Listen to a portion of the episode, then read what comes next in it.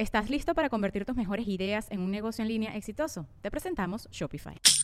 Tal vez no lo sabías, pero nuestro podcast More Than Mamis es un negocio. Y lo comenzamos, por supuesto, para desahogarnos y hablar sobre la maternidad, no para convertirnos en expertas de ventas y del e-commerce. Así que sí, necesitábamos ayuda para vender nuestro merch y poner en marcha nuestra tienda. Por eso estamos tan contentas de usar Shopify. Regístrate con tan solo un dólar por mes en shopify.com barra sonoro, todo en minúsculas. Ve a shopify.com barra sonoro para llevar tu negocio al siguiente nivel. Shopify.com barra sonoro. With everyone fighting for attention, how can your business stand out and connect with customers? Easy.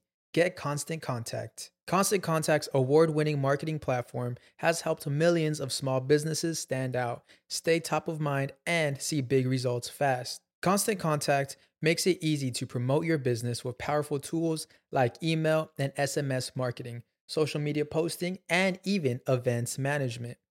With Constant Contact, you'll reach new audiences grow your customer list, and communicate more effectively to sell more, raise more, and fast track growth. Don't know much about marketing? No sweat. Constant Contact's writing assistant tools and automation features help you say the right thing at the right time every time. Plus, you can send with confidence, knowing your emails are actually reaching your customers thanks to Constant Contact's best in class 97% deliverability rate. I'm a small business owner, and I believe that this is a great tool for other small business owners. In small businesses, you need to create a team. And if you're starting by yourself, Constant Contact can be the team that you need. Tackle any challenge with Constant Contact's expert live customer support. Plus, everything's backed by the 30 day money back guarantee. So get going and start growing your business today with a free trial at constantcontact.com. Just go to constantcontact.com right now. Constant Contact, helping the small stand tall. ConstantContact.com. Estás escuchando El Dolop, parte de Sonoro y All Things Comedy Network. Este es un podcast bilingüe de historia americana en el que cada semana yo, Eduardo Espinosa, le contaré un suceso histórico estadounidense a mi amigo José Antonio Badía, que no tiene idea de qué va a tratar el tema.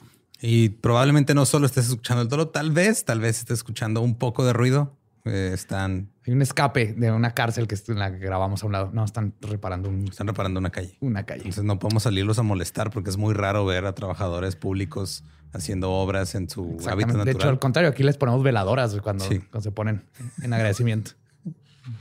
El agua con radio funcionó bien hasta que se le cayó la mandíbula. ¿En qué ojo me pongo el parche? Malditos salvajes incultos. Pagaba 25 centavos a los niños de la localidad por cada perro o gato que le llevaran. No, espérate, ¿qué? El parque se hizo consciente, el parque probó la sangre, güey. De que se va tan. Lo bueno es que nada más te trabas cuando lees, ¿verdad? Sí, sí, sí.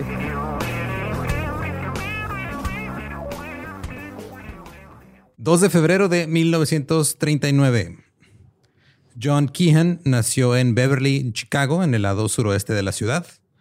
Era hijo de padres con dinero. Su padre era médico y era director del Ashland State Bank.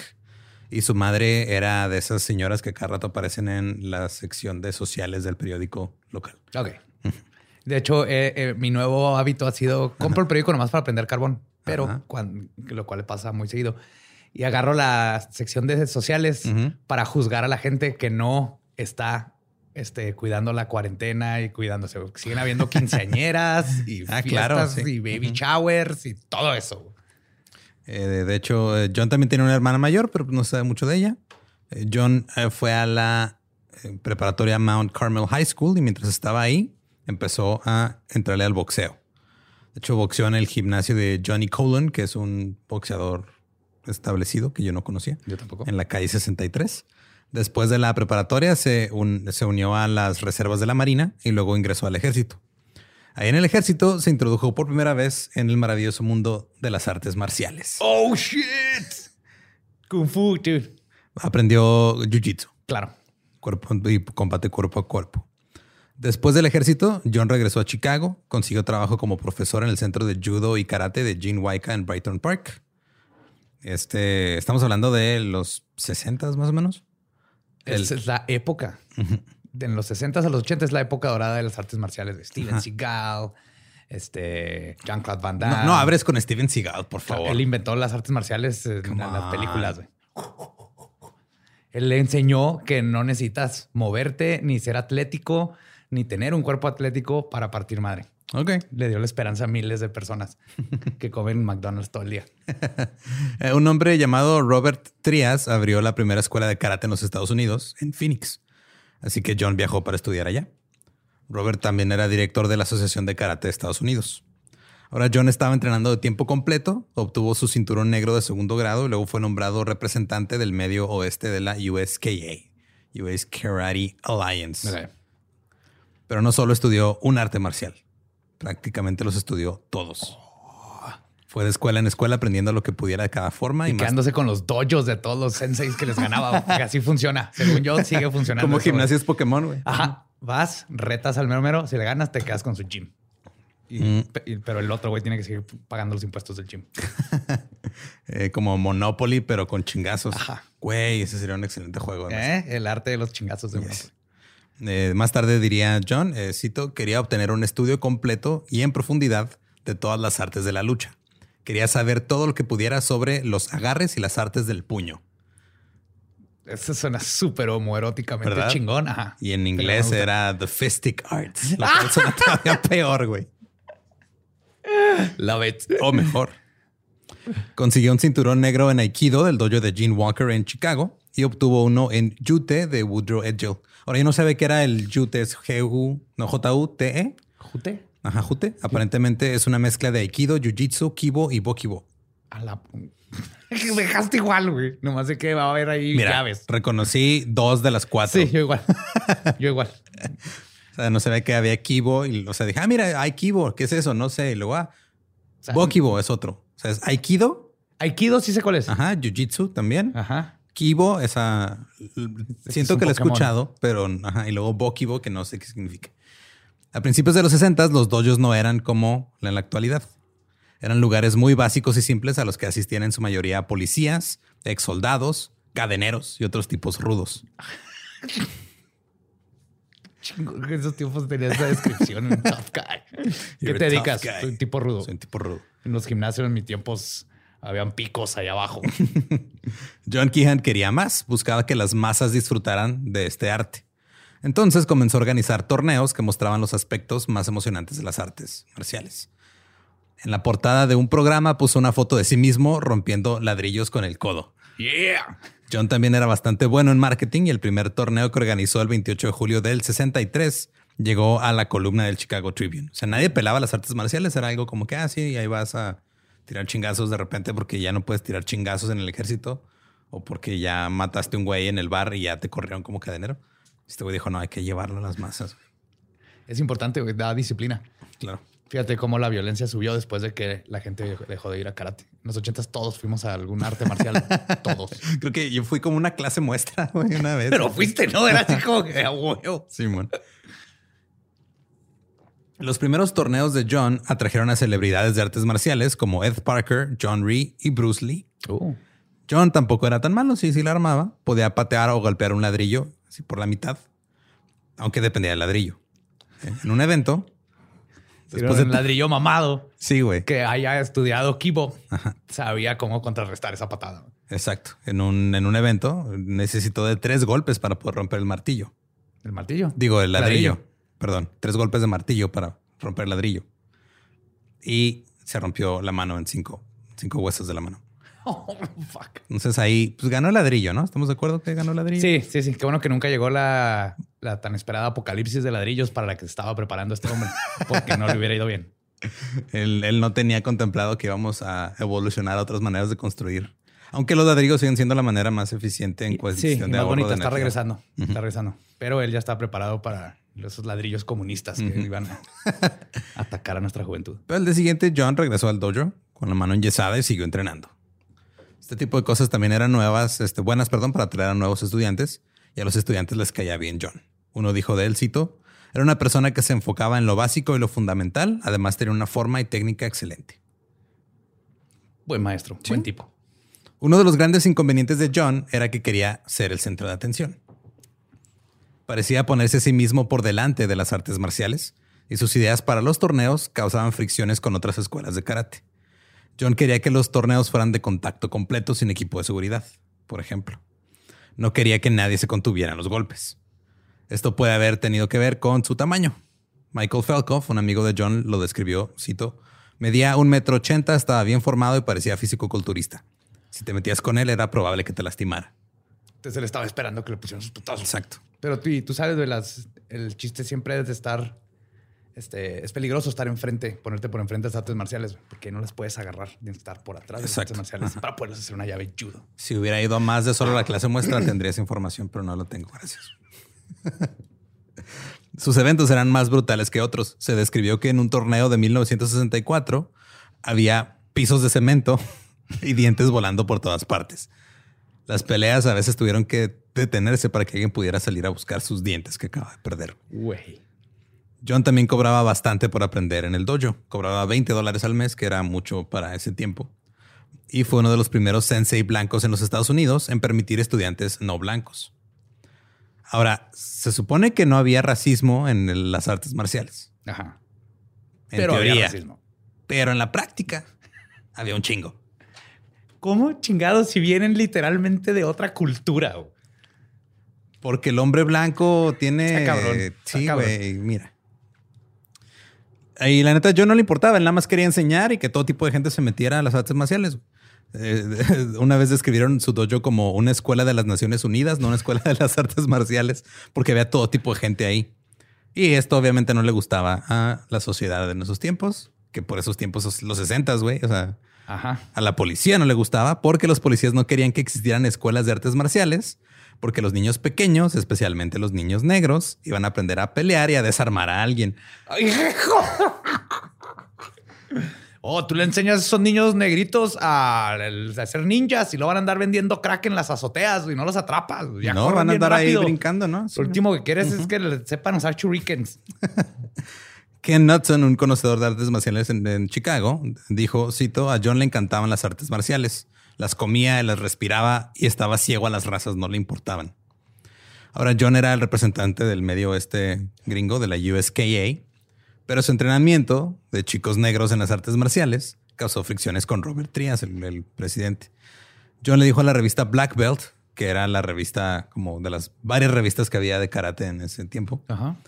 Que la USKA no tenía personas negras en toda la organización, más que las que entrenaban con él, y que Trias no estaba de acuerdo con esto. Sí, Trias hasta quería quitar la cinta negra.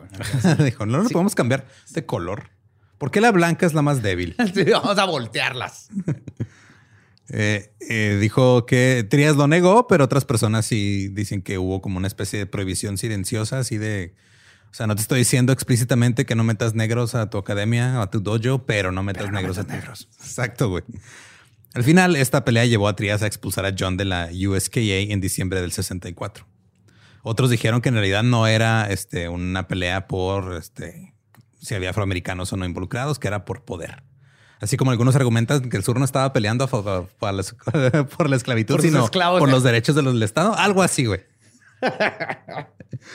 Trias pensó que a John Cito se le dio demasiado poder, demasiado joven y demasiado rápido. Güey, se lo ganó cinco huesos de la mano a la vez. Y la verdad es que John estaba un poquito fuera de control. El 22 de julio del 65, John y otro instructor llamado Doug Dwyer fueron arrestados cuando intentaban volar la ventana de una escuela de un dojo rival con dinamita. Ah. Güey, eh, te, te lo quedas también así el dojo. güey. Sí. Dwyer fue acusado de cuatro infracciones de tránsito nada más. John fue arrestado y acusado de intento de incendio. Sí, Se aparentemente. estacionó mal mientras iba a detonar dinamita. Yo creo, güey. Mira, si al Capón lo agarraron por impuestos, que no agarren a este güey porque se estacionó en doble fila. Obvio, bueno, a ver, téngame pues la dinamita en lo que muevo mi carro. Sí, no sea, no sea culero, güey. No me ponga la multa. Sí, llegaron Tengo así que de- ir con mis hijos mañana. Güey, no traes cambio para ponerle al parquímetro porque, ah, no mames, güey. Oh, me lo gasté en las mechas para dinamita, güey. Eh, de- John fue arrestado acusado de intento de incendio, posesión de explosivos y resistencia al arresto, pero ambos salieron y John terminó con dos años de libertad condicional. Por esas fechas, John también decidió comprar un leoncito, Sí, güey. porque era legal en Illinois comprar un, un león, güey, no había pedo. Pues no, no nomás era legal, era necesario para un maestro de Aikido y todo. ¿Qué, qué sigue? ¿Qué sigue cuando eres maestro de todas las artes marciales? güey? poner ¿Cómo un te león haces en, más extravagante? poner un león de en tu dojo, güey. Lo tenía. ¿Lo tenía en el dojo? Sí. Ten- Tenía varios y tenía su dojo de Rush Street y lo sacaba a pasear por Chicago como si fuera un perro, güey, con correa.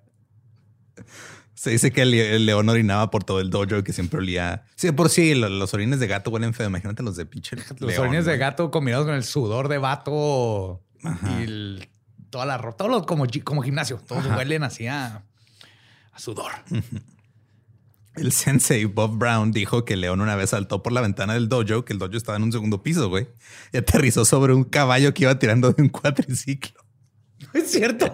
No sé si es cierto o no, traté de buscarlo, nada más sé que un sensei lo dijo, güey. O sea, un, un güey que lo conocía dijo, no, si una vez el pinche león saltó a la ventana contra un caballo, güey. Y eso marcó la mejor época de nuestras vidas. Nuestras vidas nunca fueron más emocionantes. What the? Pobre del niño que iba ahí con el pony, güey.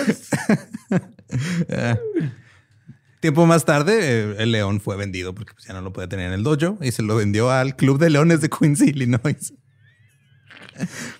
Y el león después mordió al alcalde de Quincy durante un evento. Es una celebridad este. ¿Por qué no se trata de este león, el Dolo Espinosa? ¿Quién es este? ¿Cuál es su nombre? No mames. No sé si lo busqué, güey, pero no, no sé cómo se llamaba el león, güey. Siendo un maestro de la promoción, en el verano del 67, John compró un toro en un corral en Chicago. Y en su última exhibición dijo que el toro iba a ser asesinado de un solo golpe. What? ok, sí. ¿qué pasó? Por favor. Pues pasó que así como aquí en México andan siempre los, los de los circos, así paseando a los animales, así con anuncios de que vayas al circo. Ajá. Así paseó al toro, güey, por todo Chicago. ¿A qué hijo lo iba a matar de un golpe? para avisando que este toro lo va a matar de un golpe. En la próxima exhibición vengan a comprar boletos. güey.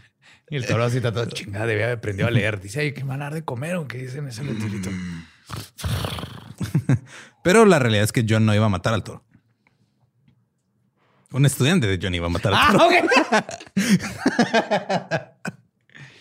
Sí, sí, John seguía batallando con ladrillos, güey. El Sí, toro todavía necesitas un poquito más de, de enfoque. Su estudiante Arthur Rapkin fue elegido, tenía 17 años.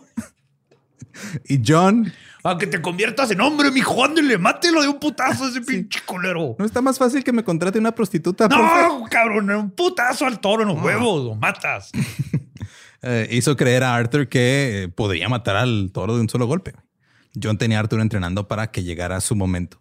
Y en un artículo del Chicago Tribune, Arthur dijo que si la policía le, le impedía golpear al toro en el edificio, se lo mataría en el camión en State Street si es necesario.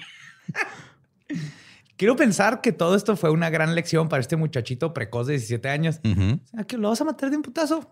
Ahí Sí, entrena, dale, cabrón, dale, entrena. güey, dale, no, sí, tú matas Así un como el papá güey, que te sí. deja subirte al árbol para que te caigas, te rompas Sí. el brazo y lo te dice, ya ves que estaba en culero, no le digas a tu mamá. Pero ya yo ves. tuve un momento así específicamente con Sophie cuando tenía como seis años. Comía, se acaba de comer una paleta de hielo así y acababa de comer un chingo de dulces. Y estaba en unos columpios, en una llanta, güey, que daba vueltas. Y yo le estoy diciendo, ya deja de dar vueltas, vas a vomitar. Y dijo, no, no, estoy bien. Y andaba así, ah, güey, qué chido. Y de repente nomás se baja así, vómito azul brillante, güey. Arcoíris. ¡ah! sí. Y luego yo le dije, ¿estás bien? Sí, sí, ya vámonos.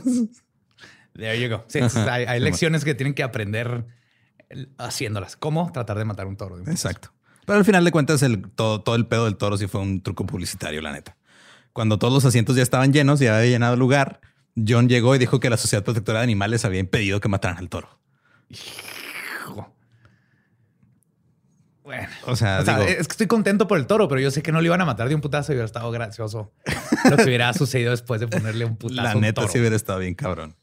1967 fue un gran año para John, especialmente porque cambió su nombre. Ah, yo que, un león famoso. León, y un toro. No, pero nada supera a su cambio legal de nombre. güey. Se cambió de John Keehan a Juan Rafael Dante No, what? y se autoproclamó el conde Dante. Mi nombre es Juan Rafael Dante. Dijo que estaba recuperando el título real que sus padres perdieron cuando emigraron a Estados Unidos durante la Guerra Civil Española. Lo cual es extraño porque John era irlandés. Ay, güey. Bueno, ya, está perdiendo el piso, John. la neta. Se empezó chido, pero Sí. ya, mira, el conde, por favor, el conde. conde Dante. Eh, Nadie sabe exactamente por qué eligió el nombre de Conde Dante. Algunos dicen que a lo mejor era porque su prepa estaba en Dante Avenue, pero no, no- en realidad no saben, güey. Haber leído, vio algo de Dante Alighieri, güey. Probablemente, Lo agarró de, de algo así de cultura popular, estoy seguro. Pero pues no importaba, su nombre ahora era más emocionante que John. Sí, totalmente Count. Dante. También aumentó su presencia en el escenario en todos los encuentros de artes marciales. Ya llegaba, así como salen los luchadores así en la WWE, güey, así empezó a salir este güey. Una vez en un torneo en Lane Tech entró con capa, un bastón que tenía una cabeza de león en la parte superior, con el pelo pintado negro así cabrón y la barba así stylish, bien chida. Y era ya como luchador, boxeador de... Pero estamos hablando de los 60, güey. Este, Está muy cabrón. Sí. su rostro era rojo por algún motivo. Eh, algunos dicen que la cara fue lo que más llamó la atención. De hecho, la revista Black Belt dijo eso porque era Pero rojo. naturalmente. Pues dicen que era rojo así brillante, güey. Así rojo como este güey, como Red Guy. Así pinche rojo como... Como gringo en Cancún. Ándale. Eh, daba la impresión de que traía una máscara de diablo. Algunas personas que lo conocían se preguntaban siempre por el color de su rostro. Algunos pensaron que era porque a lo mejor este, tenía que ver con las quemaduras que recibió la vez que le explotó una batería de automóvil en la cara. quiero creer, no me consta, pero quiero creer que quiso partir la pinche batería de automóvil con cartado. Lo iba a cargar de un putazo, güey. Se quedó sin pila. Dijo, energía cinética se convierte de calor. Voy a cargar esa pila. Yes. Y no midió su fuerza, le explotó en la cara, se quedó rojo, güey. Pero la mayoría de, de las personas en realidad pensaban, pues nomás el güey usa maquillaje rojo para verse intimidante, según él. Ok. También le gustaba cuidarse mucho el cabello. Tanto que en el 67 también abrió una peluquería. Se llamaba La Casa de Dante. Y era cosmetólogo ya también el conde Dante. También le dijo al joven Arthur Rapkin, el que iba a matar el toro de un chingazo, que debería entrar en el negocio de la peluquería porque el horario era flexible y podía conocer a muchas chicas. No porque supiera cortar el pelo. No, le dijo, ah, tú cáele, güey. Mira, estás chavo, tienes 17. Vas a- los horarios están chidos, vas a conocer a muchas chicas. Digo, es figura paterna para este jovencito. Sí, Este güey. Sí, o sea, si ya lo convenció de que quisiera matar a un toro de un chingazo. Ahora que eh, vas a tener un trabajo, Ajá. además puedes conocer chavas. Yep. Bien. El conde Dante buscaba el reconocimiento nacional con su nueva personalidad y tenía formas de hacerlo funcionar. Creó el panfleto de secreto de lucha más mortíferos del mundo. O sea, What? sí, güey. O sea, era así un folletito. ¿De que cómo matar gente con, tu- con tus propias manos? Estaba basado en uno que ya existía que se llamaba el rey Fu Dim Mak, también conocida como el golpe de la mano envenenada. Se decía que el golpe de la mano envenenada podía sacar ojos y desollar piel, entre otras Como cosas. el de Kill Bill de los cinco puntos. Ándale. En el panfleto del conde Dante declaró que podía enseñar a la gente la danza de la muerte. Era una combinación Como rápida. lambada. Algo así, güey, pero con golpes. Una combinación rápida de ataques que dejaría a un enemigo en un montón de sangre. Wow. Publicó sus anuncios para el del panfleto en cómics dirigidos a niños. Yes. No, no lo. Yes. Ahí te va lo que decía el anuncio, güey, que se leía en los cómics. Cito. Sí, este es el arte de lucha más mortífero y aterrador conocido por el hombre y sin igual. Sus técnicas de mutilar, desfigurar, paralizar y herir son conocidas por muy pocas personas en el mundo. Un experto en Dim Mak podría matar fácilmente a muchos expertos de judo, karate, kung fu y aikido a la vez con solo presionar con la punta de los dedos, usando sus asesinas manos envenenadas como arma. Y yo de ocho años comiendo un cereal de azúcar así. ¡Oh. Y luego duró un día con tratando de leer la técnica y luego se me olvida y me va a decir, ya sabía, otra vez, Otra te decimos, vez, te metemos esta madre que querías. Instruyendo- ya, me gustan los dinosaurios. Sí, sí. sí. También decía, instruyéndote paso a paso a través de cada movimiento en este manual, nadie como el conde Dante, el hombre más letal que haya vivido, el príncipe de la corona de la muerte. Güey, Ahorita yo de 40 quiero leer ese pinche panfleto de Dante. Eh, las primeras páginas del panfleto describían lo asombroso que era el conde Dante. Claro. Decía que artes marciales dominaba, lo guapo que era y que incluso era un cantante clásico, clásicamente entrenado. Había fotos del conde Dante con su jean así de seda negro, güey. Que pues, por que yo sepa, no se usan de seda, ¿no? No, al menos te vas a dormir. Ajá. Este hacía fotos de él demostrando movimientos como el golpe en la ingle ¿Que ¿Eso no está prohibido en las escuelas? O como él le decía, mono robando un durazno.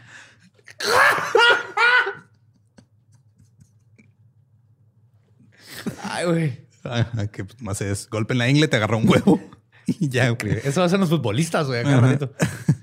Por loco que pareciera, había cosas que se podían aprender del panfleto. Enseñaba que un ataque con un solo golpe podría no funcionar y que también deberías seguir luchando. O sea, que no nomás era. Estés de- preparado para. Sí. El panfleto costaba 5 dólares. Wow. En ese panfleto también venía patada ilegal a la cara en un torneo. Mira, no sé. Porque este güey ya en todo lo que me has contado, ya inventó Cobra Kai, Ah, sí, güey. Mortal Kombat. No, después de la historia de Conde Dante, pinche Cobra Kai te hace cara así, pinche show para niños, güey. Nadie sabe cuántos folletos vendió el Conde Dante, pero fue suficiente para abrir tres nuevas academias imperiales de arte de lucha en Chicago en el 69. Los imperiales se lo agregó él, ¿verdad? seguramente. Obviamente, güey. Eh, hubo más torneos de contacto completo y la fricción creció entre la comunidad de artes marciales porque a muchos no les gustaba este personaje de chico malos. Este güey lo que hizo fue agarrar las artes marciales y las hizo gringas, güey, básicamente. Lo que son, güey. Lo que son. Así las conocimos. En las cartas al editor de Black Belt Magazine, un niño preguntó sobre los antecedentes del conde Dante y el editor le respondió que Dante había sido una vez un karateca prometedor que ahora era un charlatán. Gente celosa, güey. Están celosos. Unos meses más tarde, Black Belt envió a un escritor para que hiciera un artículo sobre él y cuando Dante conoció al escritor, le dijo, Dime que lo recibió arriba de un elefante, güey, comiéndose un camello o algo así, por favor. casi, güey, nomás llegó y le dijo, hey, tienes buen agarre, ¿quieres pelear? Tomamos las fotos más tarde. Y luego le dijo el otro, no, no quiero pelear. Eso imaginé. ¿Eh? Y no tuvo que mearlo ni nada para No, comprobar que era más hombre que el otro. Lo tuvo que intimidar nada más. A un escritor, a una pelea contra Claro. un güey que sabe seis artes marciales. Exacto. Eso es usar tu cabeza, Eduardo. Eso es usar tu cabeza. Después de que el escritor le preguntara a uno de los amigos del conde si siempre actuaba así, los amigos le dijeron que no, que en realidad ya se estaba hartando de las artes marciales. Le dijo, si hubieras salido a la pista con él, te habría lisiado solo para demostrar su punto. El, el técnico chango roba duraznos. el chanco roba duraznos, Simón. Si, si el escritor hubiera estado afiliado a un estilo particular de artes marciales, el conde ni siquiera le hubiera hablado porque pues, a él le gustaban todas. De hecho, no creía en, un est- en los estilos establecidos. Luego el escritor le preguntó a Dante que con cuántos instructores había estudiado. Y Dante le contestó, ninguno, porque no creo que ninguno de ellos fuera bueno. Oh, shit. Consideraba que su mejor instructor era él mismo. Y la vida. Al conde Dante le gustaba decir que las personas más duras con las que luchó eran jugadores de fútbol americano y luchadores profesionales, no chicos de artes marciales. Uf. Me dijo así: ¿Ves ese edificio? Ajá, Ese que no está ahí. ajá. ¿Quién crees que lo tiró? Ladrillo por ladrillo. Y esta es la parte con la que más conflicto tengo en cuanto a la historia del conde Dante. güey. Él eh, no pensaba que Bruce Lee fuera alguien que valiera la pena. Claro. Decía, O sea, no neta- porque esté el- a favor de eso, sino porque es el tipo de persona que obviamente vería en Bruce Lee una competencia de veras. Sí. Dijo que Bruce Lee, pues, ¿qué ha hecho realmente? No ha ganado campeonatos, no acepta desafíos. eh, y dijo, aparte, si aceptara desafíos, yo no lo desafiaría porque no es competencia para mí. ¡Wow! Es Bruce la Lee- mejor forma de decir que es más chingón de alguien que alguien sin comprobar. Exacto, güey, sin tener que demostrarlo. Ajá. Bruce para Bruce veía a si Bruce era solo una estrella de cine para Dante. Dante solo lo veía así como ah, es un pinche actorcito. Sí, movie star de Hollywood. Ese- pinche físico cuántico de NASA me la pela, güey. Tengo mejores teorías que es imbécil, güey, pero ni las voy a poner en papel porque ¿para, ¿Para qué? No necesito. yo no necesito. Sus, te- sus teorías están malísimas. Veme, veme. ¿Tengo necesidad? No, no, ninguna. No, no, no te rebajes, no te No. rebajes. Entonces, Dante era católico, planeaba ir a la escuela bíblica Moody en Chicago para convertirse en ministro. Desafortunadamente su solicitud fue rechazada. No. Tal vez porque dijo, afirmó que durante el ejército mató a más de 50 hombres en combates a muerte mano a mano.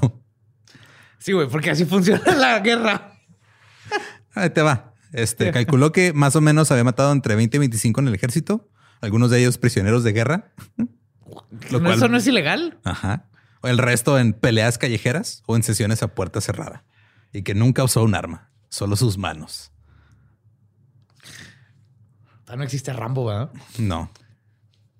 No, no. que- ¿Cuándo salió Rocky? En los 70s, ¿no, Ram? Sí.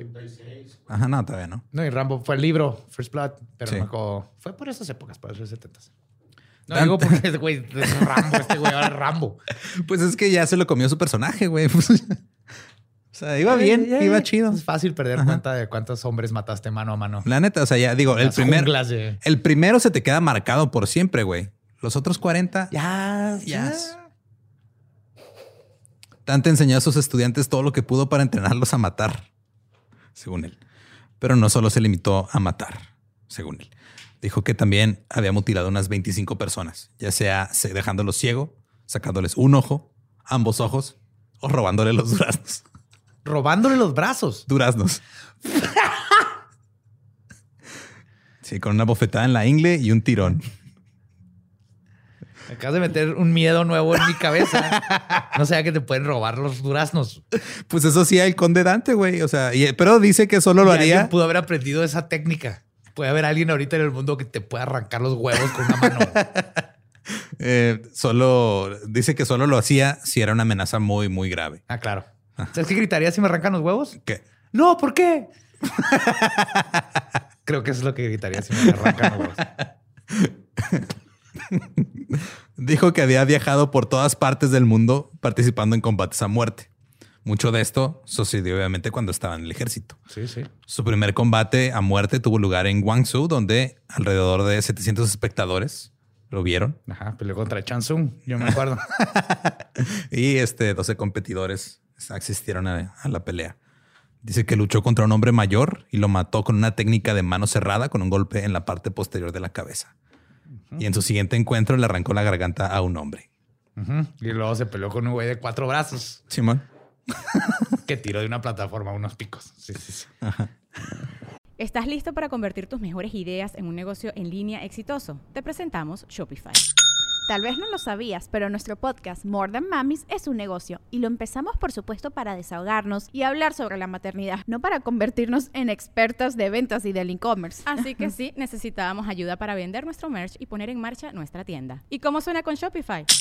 Llega otra venta. Shopify es la plataforma de comercio que está revolucionando millones de negocios en todo el mundo. Ya seas un emprendedor desde tu casa o desde donde sea, Shopify es la única herramienta que necesitas para iniciar, administrar y hacer crecer tu negocio sin dificultades. Con Shopify puedo gestionar pedidos, envíos y pagos desde cualquier lugar, brindándote toda la información y estadísticas de tus ventas al detalle. Regístrate para un periodo de prueba con tan solo un dólar al mes en shopify.com barra sonoro, todo en minúsculas.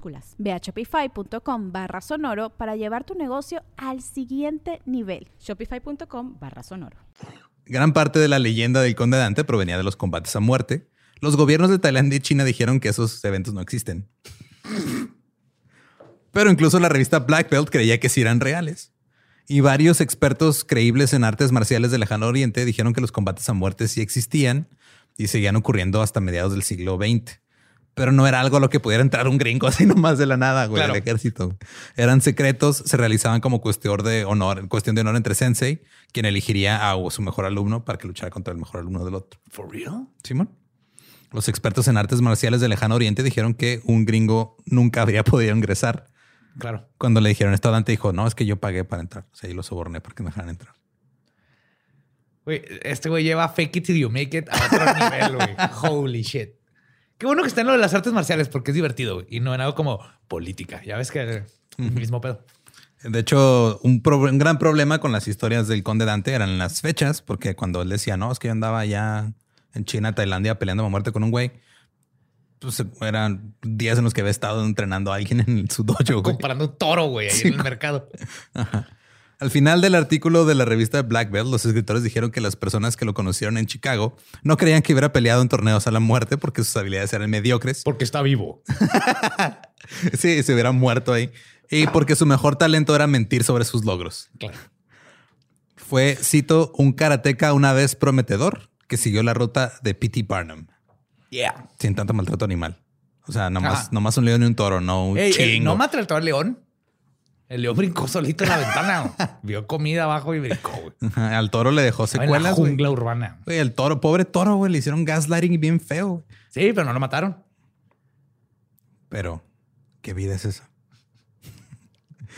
Pero no se puede negar que el conde Dante ascendió en las filas de la USKA hasta que fue expulsado y estableció sus torneos de karate contacto completo en los Estados Unidos. Que eso está chido, es como el MMA cuando empezó, que era... De hecho, hay gente que, este, o sea, como que los que saben de UFC, MMA y todo esto, que dicen que probablemente esto puso la semilla del origen de Sí, es que suena cuando era antes, que era que literal era un sumo contra un karateca, contra alguien de contra judo. el león que se escapó del, del locker del dojo. la revista Black Belt dejó de cubrir sus torneos, ya no iban a cubrir lo que hacía. Le dije, no, este güey ya está bien pinche loco, vámonos. En 1969, la revista publicó una mesa redonda con varios instructores de Chicago titulada Nubes de tormenta sobre Chicago. Porque eso es lo que quieres leer en tu revista de artes marciales. Rompieron contra las tácticas del conde y sus declaraciones sobre su afirmación de que había enseñado al 60% de los instructores de karate de Chicago. El editor de Black Belt dijo, cito, esa es una de las razones por las que Black Belt ya no cubre Chicago. Todo Chicago. sí, güey. Sí, por es que ese güey está haciendo su desmadre, entonces ya nos vamos. Otro instructor llamó a un torneo que hizo Dante como una especie de combate de boxeo amateur. Había juzgado uno y dijo que nunca lo volvería a hacer. Y dijeron que la gente en realidad solo iba a los torneos para ver a los, luchadores sangrar. Que no por eso va todo el mundo a ver peleas. Aparentemente según la gente que está a cargo de las artes marciales, no. El, digo, en el box, ponle que tal vez sí sí. MMA. Ajá, pero se supone que en las artes marciales vas a ver la forma y la técnica y la ejecución, güey. Ah, técnicamente, ok, sí. Técnicamente. Técnicamente. Pues, pues eso nadie va. Las cosas estaban calentando entre el conde Dante y los otros expertos en artes marciales de Chicago. Luego vino el 24 de abril de 1970. Dante llamó a Jim Konsevich, que era uno de sus amigos más antiguos y que dirigía su propio dojo en Chicago, que se llamaba Escuela Taijitsu de Judo y Karate. Dante le dijo a Konsevich que quería ir a un dojo rival que tiene el mejor pinche nombre de un dojo en la historia, güey. El Salón Cobra Negra de Kung Fu de la Sociedad del Dragón Verde, güey. ¡Oh, shit! ¡Ah! ¿Cuál pinche cobra cae? Ni que no, es el salón cobra negra de Kung Fu de la Sociedad del Dragón Verde. Oh. Sí, yo de ocho años con, cereal y todo de azúcar, digo, ¡ah! A estudiar ahí, mamá. Sí, dijo, vamos con el salón cobra negra porque eh, hay un problema. Tenemos que resolverlo. Dijo a Concevich que reuniera a otros chicos. No sabían exactamente qué era el problema, pero dijo Concevich, ah, de seguro es por una chica o algo así se iban a ir a pelear. Ah, oh continúa. No te quiero interrumpir. No te quiero interrumpir. Está impresionante. Ahora, Jim Consevich era conocido en el mundo de las artes marciales como un imbécil. Su amigo Ken Knudsen lo describió como un luchador empedernido. Era notorio por meterse en peleas callejeras, simplemente atacando a la gente sin motivo, lo cual va en contra de las artes marciales. Sí, exacto. Resulta que el conde Dante dijo que él y sus estudiantes habían recibido amenazas de muerte por parte de los dragones verdes y su plan era nivelar toda su fuerza de instructores. Mira, no puedo dar la razón al conde, pero esa zona como una organización que se dedica a hacer este, amenazas de muerte, güey. Ajá. si tú escuchas las cobras negras de la Sociedad del Dragón Verde, tú no dices, ah, van y venden galletas para los viejitos en domingo. Van y trafican con armas internacionalmente, joyas preciosas místicas y mandan amenazas de muerte. Eh, también se llevó a la pelea a Michael Felkoff, a quien había descrito como un luchador, como un animal con instinto asesino. El conde Dante fue primero al dojo de Konsevich para ir por él para recogerlo y se decepcionó cuando Konsevich solo logró que tres de sus estudiantes se le unieran. Dijo que dos eran solo niños flacos que practicaban karate rápido, torpe e ineficaz y que el otro era un terrón pequeño y regordete. Pero aún así... Le salvó la vida a esos niños. Me lo salvé porque yo sé lo que viene. Pero aún así los llevó hacia el salón Cobra ah, Dijo, tú estás, ustedes dos están bien flacos, ese está gordo y no la arma ninguno de los tres, pero vámonos. Pues. O sea, ese güey es que se creen Chuck Norris, este... Eh, eh, Jackie Chan y Bruce Lee con tres niños del Sandlot y van a ir contra la Cobra Negra. Es Beverly Hills Ninja, güey. Eso, este güey se creía Bruce Lee y era Chris Farley, güey. Ajá. Eh, ya cuando estaban en el salón Cobra Negra, eh, perdón, antes de irse al, salón Cobra Negra, los que están en, el salón, los dragones verdes, recibieron una llamada de advertencia de alguien un informante anónimo que dijo que un grupo de muchachos están en camino a reventar el lugar. Oye, oye, va un güey con cara roja, trae un toro, va un niño como de ocho años regordete, trae, pero va vestido de, de cobra Kai. Mm. También va, va este, un güey vestido de Sub-Zero, güey. Estaremos listos. Seguro. Nos hemos preparado para esto toda, toda nuestra vida. El Chicago Tribune, el periódico, dijo que el conde Dante entró con sus hombres, sacó una placa de ayudante del alguacil y dijo: Somos de la policía, están todos arrestados. ¿What? ¿Esta qué técnica es? Sheriff doblado. En el interior había seis dragones verdes. La lucha comenzó rápidamente. Porque, pues, obviamente lo Esto neta, reconocieron, güey. Sí, pero qué que sí se van a agarrar putazos en un tocho. Un artículo del Black Belt Times decía que el conde Dante atacó primero, golpeó a un dragón verde, José González, en el ojo con un chaco. Traía chacos. Pues ahí estaban, yo creo. No sé si los, se los llevaron o agarraron los que estaban ahí, güey. Oye, no sé qué pasó con los chacos, güey. Eran tan bonitos, güey. El ojo le quedó tan madreado que tuvo que, este, creo que fue una o dos cirugías y perdió vista en el ojo este güey, el chingazo. Eh, los chacos es un arma peligrosa. Mientras tanto, Concevich dijo, ah, cabrón, esto está raro, pero le entró. Se lanzó sobre Jerome Greenwald, otro dragón verde, por atrás y lo empezó a golpear y lo tiró al piso. Todos empezaron a pelear y Felkov, el animal con instinto asesino, escapó. Es que aparte este nombre, el animal con instinto asesino es como el... Mira, este es Espinosa, güey. Es el carnívoro que mata. Yeah. Pues sí, güey, la neta. Ajá. O sea, también qué tipo de animal era. O sea, porque si es un, no sé, un. Es un cocodrilo, obviamente es un cocodrilo, güey. Tiene instintos asesinos, güey. ¿De qué estás hablando? Se están refiriendo a un cocodrilo. Le pueden haber dicho el cocodrilo. Podría ser. Ahora, pues obviamente están en un dojo de artes marciales, donde pues, hay armas. Fuck, hay chacos. Greenwald sacó una espada de la pared y apuñaló a Concevich en el abdomen mientras intentaba bloquearse un golpe. Entonces Felkov regresó. El animal con instinto olió sangre, yo creo. Dijo, ah, cabrón, tengo que regresar. Y dijo, todo lo que vi fue a Jim en un gran charco de sangre. Estaba usando su judo tratando de agarrarlos, pero terminó siendo apuñalado. Sí, güey, no usas judo contra una katana. La regla número uno de judo, güey. No usas judo contra una katana. güey. En ese momento, el conde Dante les gritó a todos que dejaran de pelear.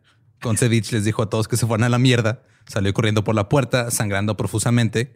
Avanzó unos seis metros por la acera, colapsó y se murió. ¿Se murió? Sí, güey, pues fue- le dieron el abdomen así, lo abrieron bien culero, güey. Fuck. La policía estaba en camino y cuando llegaron, el conde Dante estaba de Dijeron, pie. todo esto es legal, es una pelea entre escuelas. Güey. no. Casi, güey. Eh, cuando llegaron, el conde Dante estaba de pie junto al cuerpo de su amigo Greenwald, que- este, el güey que lo apuñaló. Tenía 20 años, fue arrestado y acusado de asesinato, pero fue liberado con una fianza de 250 dólares, güey. Por matar a alguien. Ajá. El conde Dante fue arrestado y acusado de agresión agre- agravada y hacerse pasar por un oficial de policía. ¿Qué pe- Es que sí. Es que para qué llegas y dices, eh, están arrestados, si te todos te agarrar a chingazos y ya saben quién eres porque llevas pinches años tratando de que todo el mundo te conozca, Es güey. una tendi- técnica Wine Chu. Fue detenido con una fianza de 15 mil dólares, mientras que Russell Bergman, Patrick Garrison y Gary Bennett fueron arrestados por alterar el orden público. Concevich ya pues, murió, tenía 26 años. Y luego el conde. Bueno, pero murió épicamente. Eso sí. Épicamente, güey. Cuando te hace, eh, tenía un compa, güey. lo- Es una historia que conté a Borre, güey. Tenía un amigo, yo tenía un amigo, güey, lo mataron, se iban a pelear dos dojos y el güey le pinche dieron un caratazo y luego le, con una katana le cortaron la pierna. Y luego le dieron crack y sobrevivió dos días más, pero se nos murió en la cajuela. Así que, what the fuck, what? Ajá, pero épico. Yes. Y el conde Dante le echó la culpa a Kelkov por haber huido. Si él no hubiera huido con, su- con su instinto asesino, podrían haber dicho, ah, mira. Tenido a la otra tortuga ninja, ese güey hubiera agarrado los size Ajá, y, y, ahí, es lo que hubiera dado el balance a este equipo. Eh, un amigo del conde le recomendó a un abogado de Chicago llamado Bob Cooley. Perdón. Dijo que cuando se conocieron, Cooley dijo que cuando se conocieron, el conde Dante era un hombre alto, de barba salvaje, que vestía un leotardo de red amarillo y una capa púrpura. Ese no es un outfit para ir a conocer a tu abogado. No, pero es, e- es un outfit. Eso es, es un outfit. Pero no. Barba salvaje. Ajá. Es una descripción que nunca usarán para mí. Eh, no, no le preocupaba el juicio porque todos estaban peleando. El estado de Illinois dijo que el conde Dante era responsable debido al estatuto de responsabilidad porque él había reunido a las partes para luchar. Pero Cooley iba a contrarrestar diciendo que eran tipos de artes marciales peleando y que nadie esperaba que de repente alguien agarrara una espada. Estoy de acuerdo. Una vez en el estrado, el conde entró con su rutina habitual diciendo que nadie podría salirse con la suya atacándolo. Los miembros del salón Cobra Negra también eran tipos rudos y el juez les dijo a todos, son una manada de locos. Desestimó los cargos porque todas las partes eran responsables de la Porque pelea. todos güey. una bola de pendejos. Sí, que todos son unos ajá. pendejos. Y esto les pasó por pendejos. y la ley dice que son una bola de pendejos. Caso cerrado. Y sí, güey, básicamente fue, estaban peleando. Pues ya, o sea, es pedo de Sí, ustedes. sí, sí. El conde Dante obviamente estaba extasiado por porque pues no lo arrestaron al final. El juez les dijo todos son tan culpables como el otro y Dante celebró y dijo que Bob Cooley es un mecánico que puede arreglar cualquier cosa. Y desde entonces entabló una relación estrecha con su abogado. A pesar de que se fue sin condena, pues, su reputación sufrió. Ahora la gente de Chicago decía que era un cobarde y que dejaba que otras personas pelearan sus batallas por él. Oh, no. Hubo muchas rivalidades entre dojos que llevaron a otras peleas en la ciudad. Pero esa fue la única vez que alguien murió en una pelea. Claro. Tratando de suavizar las cosas, el conde escribió un artículo en la revista Official Karate en la que decía, cito, me culpo a mí mismo en gran medida por ser responsable de que fuéramos al Salón Cobra Negra en primer lugar y de haber pasado por un infierno debido a eso. Mis días de pelear en un abrir y cerrar de ojos han llegado a su fin y no aceptaré más desafíos a menos que me ataquen primero. Mira que bajo. Yo me esperaba más un, un statement como me siento culpable de ser tan pinches chingones. y de que mi amigo no aprendió a usar la katana a tiempo. Si hubiera traído un bow staff, le hubiera ido mejor. Pero, ¿qué puedes hacer cuando tienes dos pistolas entre tus manos y puedes matar con tu dedo chiquito y arrancar los huevos a la gente? Pero aprendió. Aprendió una lección. Luego, dos meses después, golpeó a dos tipos en el estacionamiento de la correría. Es que, ¿qué haces, Espinosa? ¿Qué haces? Tienes el poder del karate en tus manos, güey. Tienes que usarlo. Aparte, Tiene estos dos salir. tipos se lo buscaron, güey. ¿Ah, sí? Porque este güey llegó en su Cadillac y en la, cu- en la puerta de su Cadillac color marrón tenía el escudo de armas español. Estos güeyes se burlaron de él. Entonces, una carabela ese güey. La pinta, decía ahí en el cofre. güey. y, y se burlaron de él y dijo, pues los tengo que golpear, güey. Sí. Está Y luego- defendiendo a la corona. güey. En un, en un bar atacó a otro güey que le dijo fruit. O sea, básicamente le dijo joto. Ajá. Porque andaba con un pinche leotardo y una capa. En los 60s, Sí. 70s. Sí, sí, sí, sí, sí. Pero además, ese vato sí se merecía una putiza también. Simón. El conde Dante, o sea, no estoy diciendo que esté mal que los haya golpeado, güey. no, no, nomás ajá. que no, no, no aprendió nada. Ajá, exacto. no, dijo que aprendió, luego no aprendió. Ajá. El conde Dante golpeó incluso a su abogado Cooley una noche en la mandíbula. Cooley dijo que tenía tanto dolor que sintió como si le hubieran arrancado la piel. Ay, güey. El conde Dante se disculpó de inmediato, trató de compensarlo. Le dijo a Cooley que fuera a buscar su arma y le disparara. Y yo recibo la bala, yo lo pago. Pero Cooley dijo, no, estamos bien así, güey. Wow. Es el tipo de güey que tiene los huevos de decir, dispárame, güey. Neta la cagué, dispárame. Lo único que me, que me tiene tranquilo es la, la década, güey. Porque si este güey hubiera nacido en los ochentas con la cocaína, güey. Oh, güey. fuck, güey. No, ahí sí el güey se roba un submarino y vaya a hacer alguna pendejada. Eh, Después del puñetazo, Cooley intentó mantenerse alejado del conde Dante, pero no pudo evitarlo por completo porque siempre se metía en problemas este güey. En, en el 74, el conde Dante participó como inversionista en un concesionario de automóviles y una librería para adultos. Yeah. Claro que te veo porn.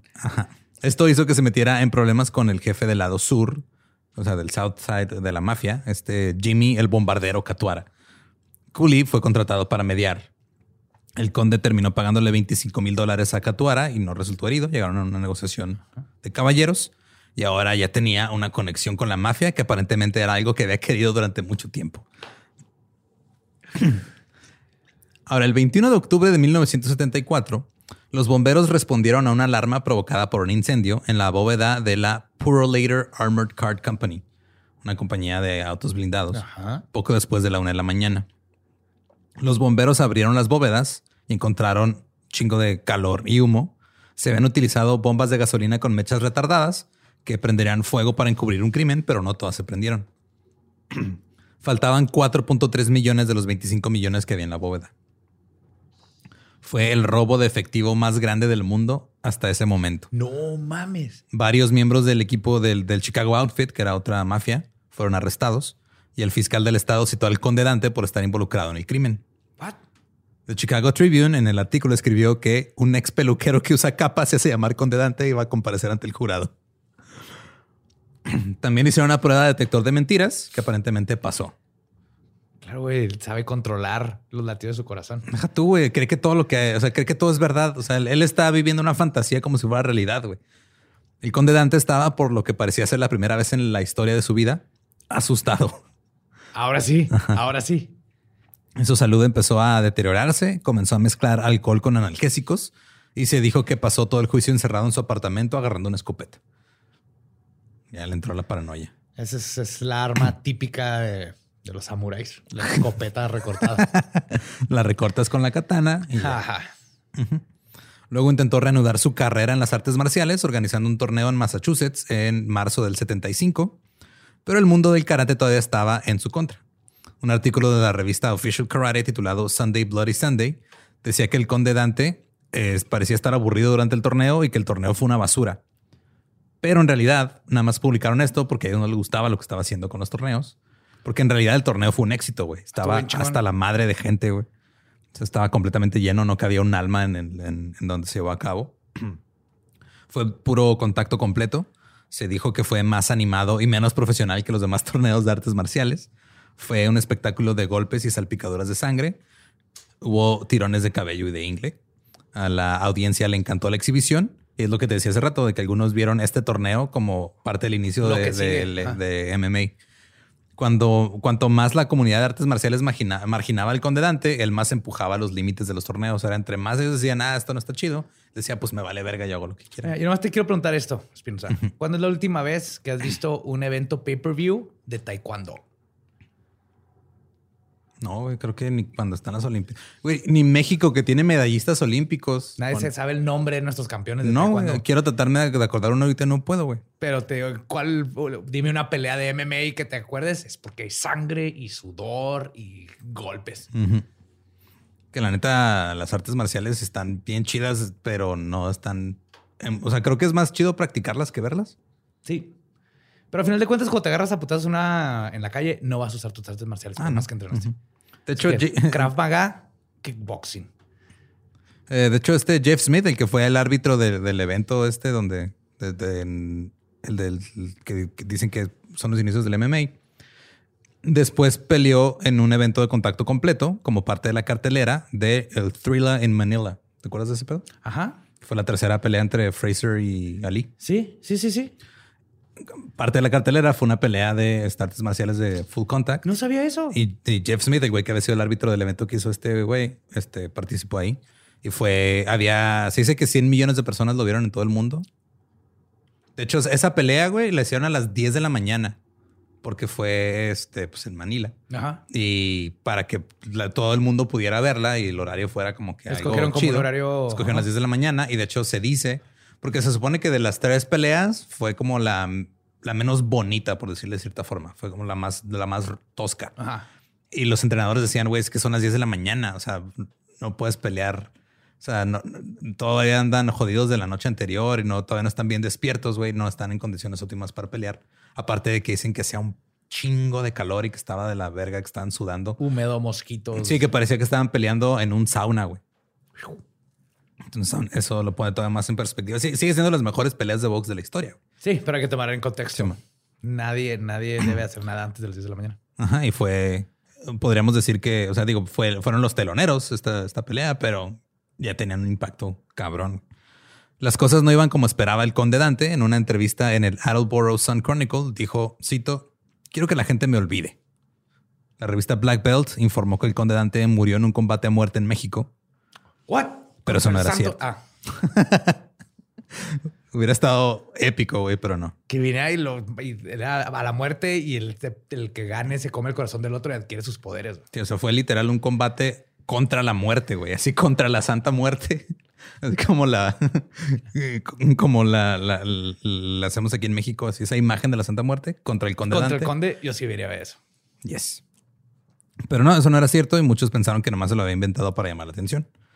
En realidad no se vino a México. Después del torneo se quedó en Massachusetts y ayudó a su nuevo protegido, William Aguiar, a establecer una escuela de artes marciales en Fall River. Y luego lo nombró como su sucesor, como gran maestro supremo de la Sociedad de Lucha del Dragón Negro.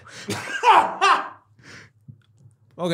Porque pues, él se autoproclamó eso y dijo, claro. Pues, por mis huevos yo fui el gran maestro supremo de la Sociedad de Lucha del Dragón Negro. Y ahora por mis huevos, tú eres el gran maestro supremo de la Sociedad de Lucha del Dragón Negro. Nada más vergas que recibir un título inventado por un güey que se inventó el título para, empezar, güey. Eh, eh, para mí eso tiene toda la validez del mundo. Dos meses después, el 25 de mayo del 75, el conde Dante, alias John Keehan, fue encontrado muerto en su apartamento. El forense concluyó que murió de una úlcera sangrante. O ataque de ninjas. Ey, en esos tiempos no tenían la tecnología ahorita para poder descartar entre úlcera y ninjas. Yo digo que los ninjas te pueden hacer ver Exacto, güey. El espadazo fue una úlcera. O sea, pero este, yo digo que fue un chingazo que le puso a alguien así como 10 años atrás, güey, que sabía que en 10 años lo iba a matar. Como a Bruce Lee. Ándale. Ya. No, Bruce Lee no, este. Houdini. Houdini, ándale. Este, Aguiar murió en enero del 2005 y dejó a cargo a su hijo William Aguiar III. En San Francisco, un hombre que conocía del Conde Dante solo por los cómics comenzó una banda que se llamaba El eh, Conde Dante y la Sociedad de Lucha del Dragón Negro. Una banda punk. Ah, güey, yes, of course, claro que era punk. Sí, este güey se llamaba Bob, el que empezó esta banda. Era en parte punk, era también fan del karate, era orador motivacional y le gustaba vestir kimonos con estampado de leopardo en el escenario.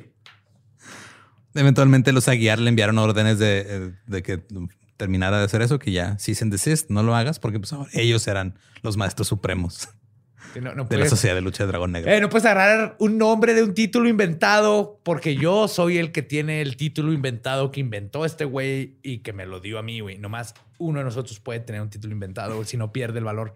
Es como. Gracias por resumir la monarquía, José Antonio. Básicamente, sí, güey.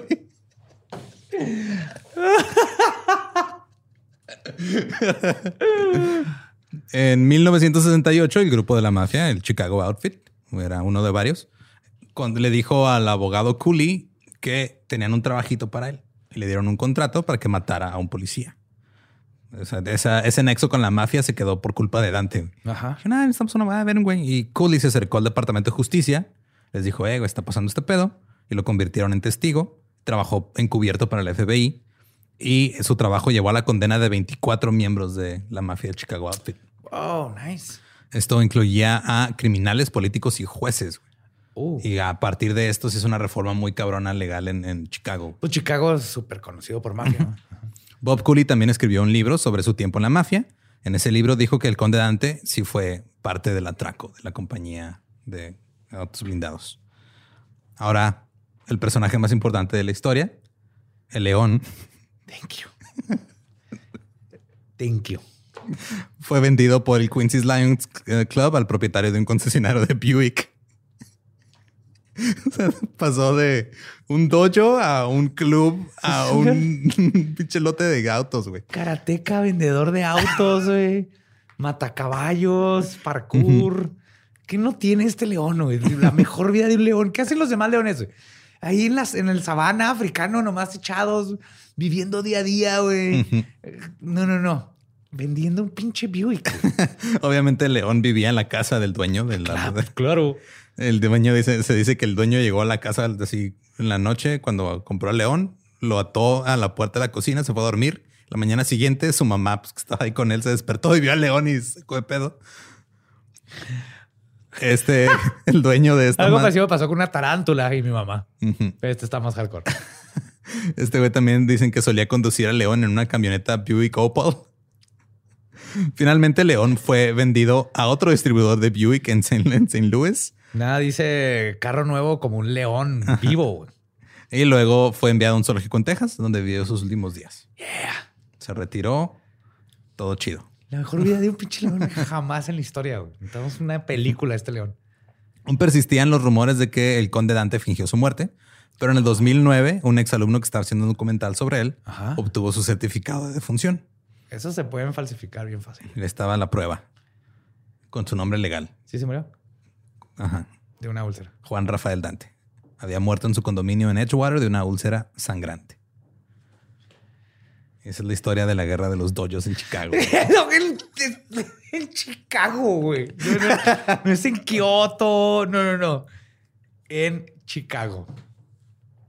Hermoso, güey. Ahí está, ¿cuál Cobra Kai? O sea, está padre Cobra Kai, está bonita la Sí, sí, sí, nostalgia sí. y todo. La neta no ha terminado. Le faltan ajá. leones, güey. Le faltan Cobra Kai. leones, le faltan toros, La mafia. le falta la mafia. Y que alguien le meta una pinche katana en la panza. Ajá. Porque es que estamos de acuerdo que, en- o sea, en la pelea, digo, la gran mayoría de la gente que estaba ahí era gente, eran chavitos. güey. ¿Sí? Eran adolescentes, el más, los más grandes tenían veintitantos años. Y no estaban conscientes en realidad de que podía haber consecuencias reales. Y No. a un güey se le hizo fácil nomás agarrar una espada y decir, ah, pues me está atacando, me, defiendo con la espada, este güey lo quiere agarrar y pues termina ahí apuñalándolo y vale madre. güey. O sea, fue algo que se salió de control Completamente. por una fantasía loca que tenía un pendejo, güey.